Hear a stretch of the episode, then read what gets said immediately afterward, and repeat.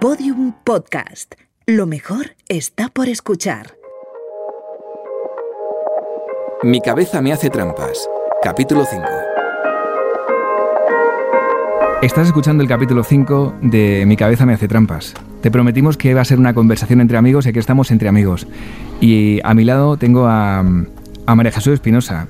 Antes te la voy a presentar, antes de que diga hola, ¿eh? porque eh, en este podcast, si recuerdas, en el primer capítulo te contaba que la historia de Carlos Mañas llega a mis manos porque un buen día, en una conversación en las oficinas de Podium Podcast, María Jesús me da ese libro y me dice que hay una historia. María Jesús, muy buena. ¿Cómo ¿Qué tal, Molo? Muy bien. Pues sí, fue, fue así. Eh, pero también tiene una historia previa a todo esto y es que a mí me llama un día eh, Raúl Gómez, que es director de los recursos de atención social de la Fundación Manantial, eh, porque me pedía si podía moderar una, mesa, una charla en, Fundación Manantial con, James Rhodes, que, hizo un concierto previo. Esto fue el año, el año pasado, si no me equivoco, y, con, tres, eh, con tres personas que, pertenecían a Fundación Manantial. Me lo pide, fíjate tú, porque mm, Elvira Lindo, que la escritora justo no podía hacerlo, y Elvira le había dado mi contacto, y, nada, allá que me fui, y una de, las personas que conocí en aquella charla es, eh, era Carlos Mañas, que me dio su libro, Mi cabeza me hace trampas, y, bueno, yo la verdad es que después de la charla me quedé enamorada de, Carlos y se lo dije durante los canapés y todo eso. Y le dije, Carlos, tú tienes, le dije esto de que decimos, tú tienes un podcast, tú tienes una historia. Y, y él me dio el libro y durante mucho tiempo estuvimos pensando cómo hacerlo. A mí me gustaba tanto su historia que, que me hubiera encantado contarla a mí, pero eh, bueno, la verdad es que con todos los temas de podium estaba súper ocupada y en ese tiempo empecé a escuchar Entiende tu mente, te conocí a ti y dije, ostras, pues es que mm, en verdad Molo es la persona para, para contarlo y quien mejor se va a acercar a, a esta historia y, ese fue el origen. Pues te agradezco la oportunidad porque ha sido muy especial para mí el, haber pues conocido esta historia desde, desde cerca, ¿no? Y más para mí, un estudiante de psicología al que le apasiona todo esto. Y, y bueno, eh, cuando llegué con tu libro a Vigo a, conocer a Carlos, él me dijo, bueno, te voy a dar otro porque este es de María Jesús y eso tienes que devolver. De hecho, ahora mismo te lo devuelvo y saludamos a, a Carlos que le tenemos aquí con nosotros. Carlos, ¿cómo estás? Un placer, un placer escucharos a ti y a, María Jesús. Ciertamente que, con lo que es el destino, ¿no? Que, la gente que tiene un palabra social exquisito como vosotros dos nos ha juntado ahora en, esta, en este destino tan bonito. Carlos, a mí me gustaría que antes de nada hicieras una valoración, porque fíjate, cuando, cuando hemos hecho esto, eh, María Jesús y yo hablábamos de que el primero que lo tiene que escuchar y decir, ok, seguimos adelante es Carlos. Carlos, cuando has escuchado los, los cuatro podcasts anteriores, eh, cuéntanos qué has sentido, has conseguido, hemos conseguido transmitir todo lo que eh, teníamos que transmitir en este podcast. Estoy, lo confirmo plenamente. Aparte, lo habéis transmitido de una forma exquisita, ajena al morbo, y para nada habéis utilizado la pornografía emocional tan típica en cualquier foro o discurso de la salud mental. El haber dado cita también pues, a mi mujer, a mis hijos, a personas que comparten un mismo diagnóstico, aún siendo diferentes, creo que la audiencia va a sentirse cuando menos informada y lo segundo, más sensible. Yo os felicito y para mí, eh, no quiero seguir hablando porque serían las lágrimas las que me harían tartamudear con, con mi enhorabuena. Eh, eh, se nota que la radio, se nota que el podcast empiezan a meter la pierna ¿no? en lo que serían los fines sociales. Mil gracias. Bueno, gracias, gracias a ti, Carlos, por la generosidad, porque al final nos abriste literalmente las puertas de, tu casa. Yo creo que mm, ahora quien esté escuchando este episodio, eh, eh, bueno, de alguna forma creemos que habrá escuchado los cuatro anteriores y yo creo que se desprende de ellos algo que yo ya vi aquella primera vez que escuchaba a Carlos y es esa enorme capacidad de comunicación eh, que tiene y esa, aunque a veces parezca eh, contradictorio, esa, lucidez de, su propia... Em, bueno, de, su propia enfermedad, ¿no? Eh, yo no sé Eh, Carlos, si tú eres consciente de eso, de, esa capacidad de comunicación que tienes. Yo, yo creo que, en creatividad, ¿no? Pues, pues yo aunque antes de tener lo que sería la patología psíquica María Jesús, eh, me dedicaba 100% a la comunicación, a la creatividad, eh, entiendo que, que la imaginación la hacen los receptores. Entonces con gente como tú, como, como Molo, como esa audiencia que, que tal, va a ver que el podcast tiene ojos, o sea, en la comunicación a veces uno se desenvuelve de manera más tranquila, más cómoda, si ves que, el, receptor pues tiene ese corazón abierto. Yo eh, quizás sea, sea paradójico, ¿no? Que una persona con, con flaquezas emocionales pues se comunique a lo mejor de manera diferente, pero también influye mucho con la gente con la que te comunicas. ¿eh?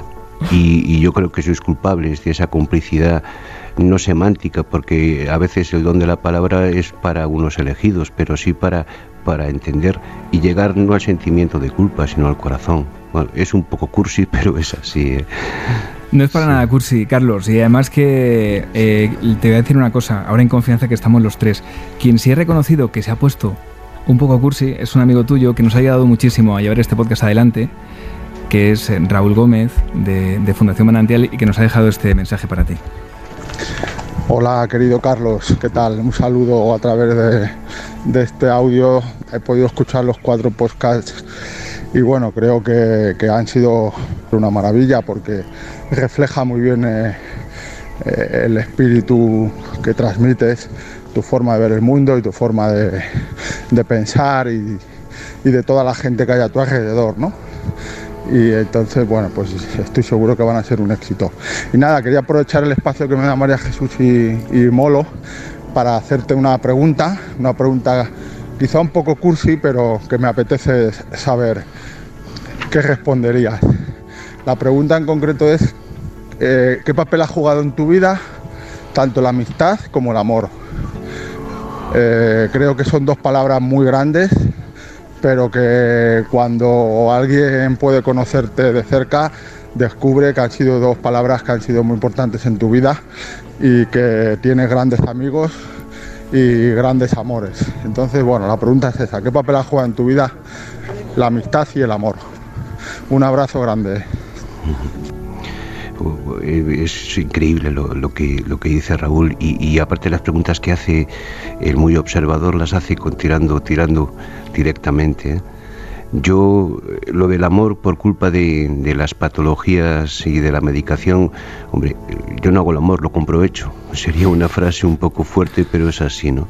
Pero el amor de mi familia, del círculo afectivo, de mi mujer, de, mis hijos, el amor de, mi madre, que, siempre me seguía queriendo, aunque me equivocara, ha sido pues, pues ese ancla que me ata a, a seguir vivo y cuando tengo esa tentativa suicida, pues volver hacia atrás desde la ventana. Y, la amistad, la amistad pues es un efecto dominó, porque mira, al conocer a Raúl, conocí a María Jesús, al conocer a María Jesús te conocí a ti, al conocer a gente de la Fundación Manantial conocí a mucha más gente y me di cuenta de que aún teniendo el mismo nombre del diagnóstico, todos éramos diferentes. Unos tenían a lo mejor unas flaquezas diferentes a las mías, y que se nota que, que mi, mi, sufrimiento no es solamente la falta de litio, a veces está la falta de cariño, a veces está la falta de oportunidades laborales. Y por eso yo pienso que cuando te falta el amor y, y te falta la amistad, es como si te fusilaran con, con balas de fogueo. ¿eh? Has hablado, Carlos, de, de tu familia. Eh, ¿Tu mujer y tus hijos han escuchado ya los episodios? Eh, eso parecía un casting de la casa de la pradera, de verdad. lo, lo, escucharon y, y, aparte como, como Molo tiene, tiene ese, ese palabra social exquisito que, que te deja hablar sin, sin cortarte las alas, salieron frases que ni yo como padre ni como marido supe que, que tenían en mi cabeza mis hijos. ¿eh? Y, y noté mucho mejor, noté mucho mejor cómo cómo la gente que puede escuchar podcast se puede dar cuenta de que todos somos parecidos, de que todos somos iguales. Contestando a tu pregunta, María Jesús, eh, nunca han visto una manera tan exquisita para, para hablar de, la enfermedad de su padre. Y luego mucha gente discute, se tiene que llamar enfermedad, se tiene que llamar patología. Yo no voy a entrar nunca en ese tipo de, posturas semánticas. ¿eh? Yo quiero ser feliz aunque, aunque solo sea por joder, el resto, el resto me da igual. Yo, mira, Carlos, solo quiero hacerte dos preguntas. Eh, voy a hacer la primera y la otra la dejo para, para el final, ¿vale? Eh, la primera es, es, Carlos, eres una persona, bueno, entrañable, eso lo hemos comprobado en estos podcasts, pero también incansable, ¿no?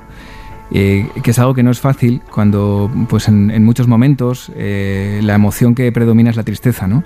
Pero tú sacas fuerte este plaqueza y además eh, nos contabas a María Jesús y a mí, oye, este podcast me está dando mucha vida, ¿no?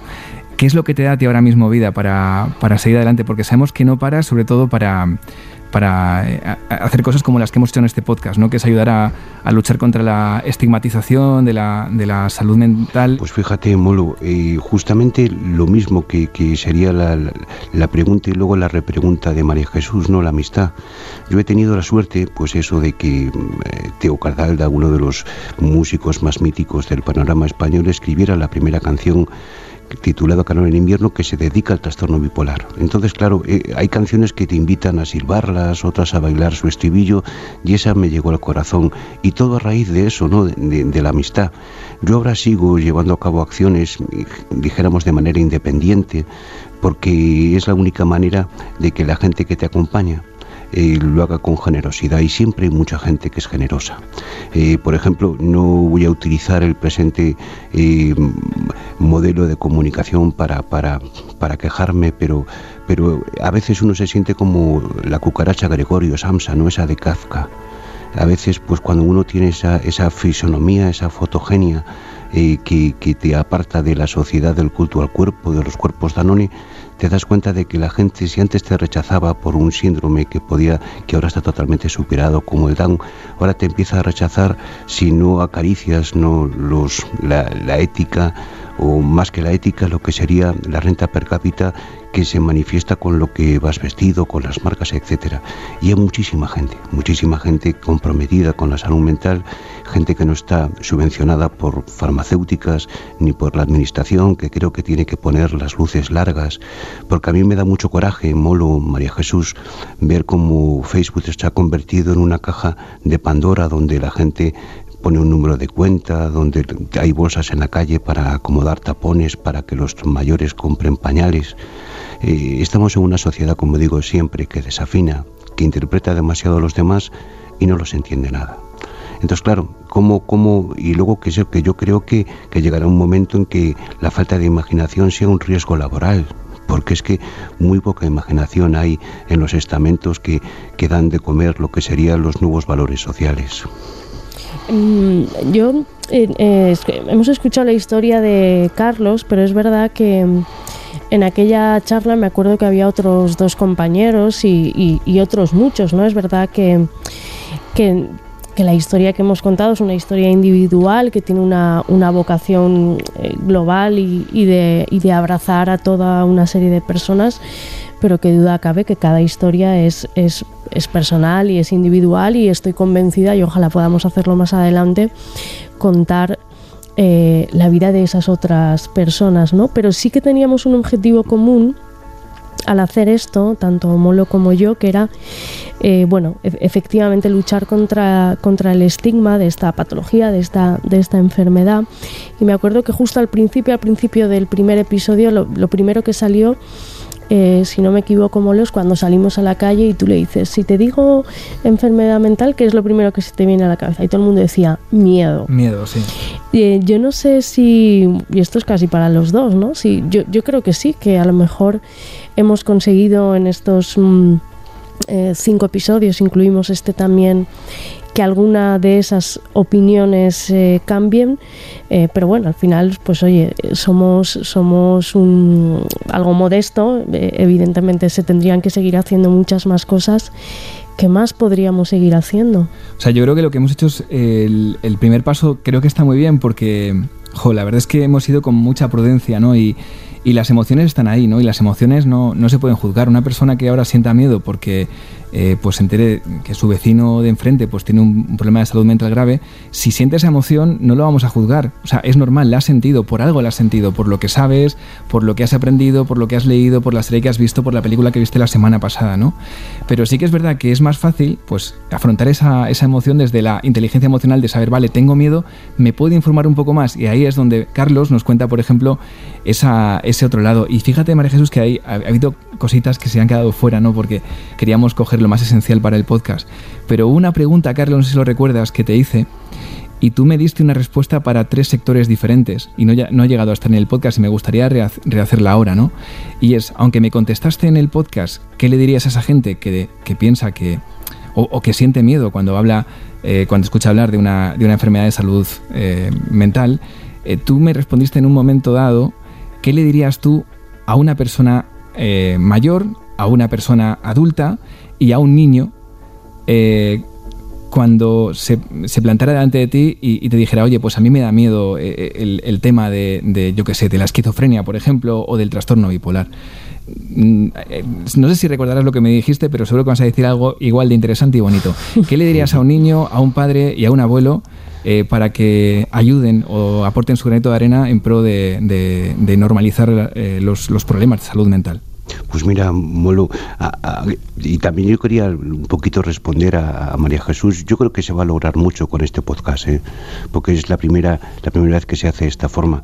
Es la primera vez donde una persona con una patología psíquica no está en un foro o un congreso para leer un poema. ¿eh?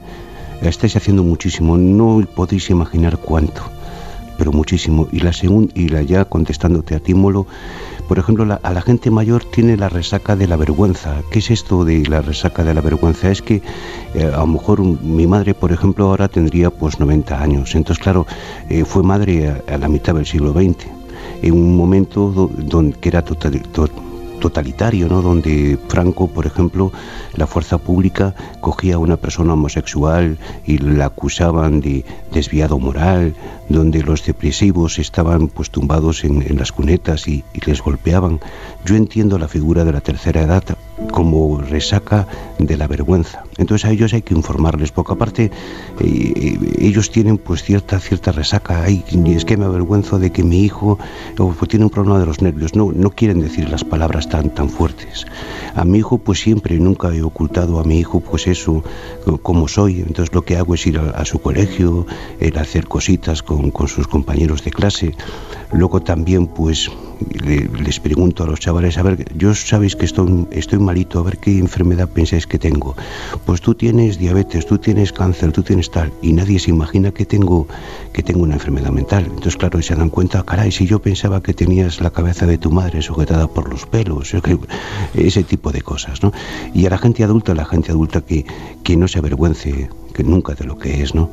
Y, luego la pareja de la gente adulta es muy importante porque te permiten domesticar o hacer las paces con la enfermedad. Con lo que dije antes, ¿no? Eh, eh, mi madre siempre me perdonaba, aunque me equivocara, siempre me seguía queriendo, pero mi mujer no tiene por qué soportar mis cambios de humor. A la gente adulta primero les dejaría, les pediría que me dejaran participar en comunidad para demostrarles que, que mi forma de llevar a cabo las tareas para nada eh, son diferentes, pueden ser malas, pésimas, atractivas, pero, pero igual, igual que las suyas. Y, lo que pasa es que es mi opinión, Molo. cualquiera de las historias de las personas que participan en el podcast pueden ser súper bonitas y súper enriquecedoras.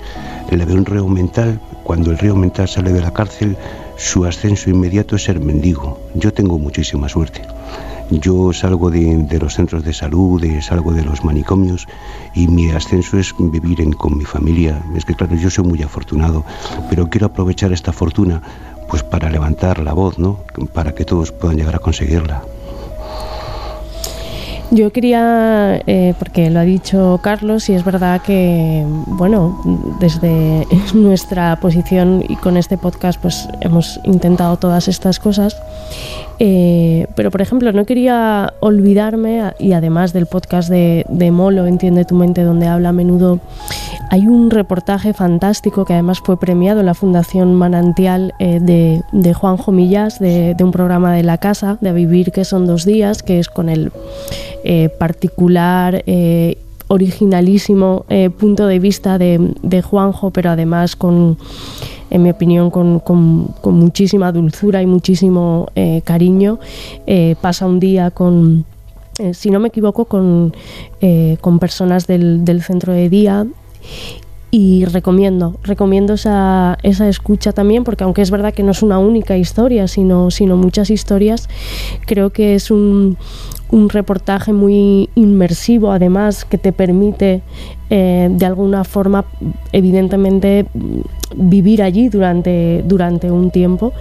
Y, me parece otro ejercicio muy interesante de, acercarse a, todos estos temas. Y además, como os digo, fue premiado eh, por la Fundación Manantial, así que, pues, como está muy bien recomendar siempre otras cosas y que siga y que siga un poco a toda la gente que le ha gustado, que siga escuchándolo, lo, lo, recomendamos desde aquí. Sí, yo, comparto esa recomendación. Aparte, es muy difícil, ¿no? Ocultar la patología es agotador y Millás consiguió justamente que a las personas con las que coparticipaba esos dos días, 48 horas, lo dijeran de una manera, pues nada, nada. Aparte que Millás no lo permitiría, que fuera morbo. Muy, muy, muy, genial, genial. ¿eh? Totalmente de acuerdo contigo, lo recomiendo igualmente. ¿eh?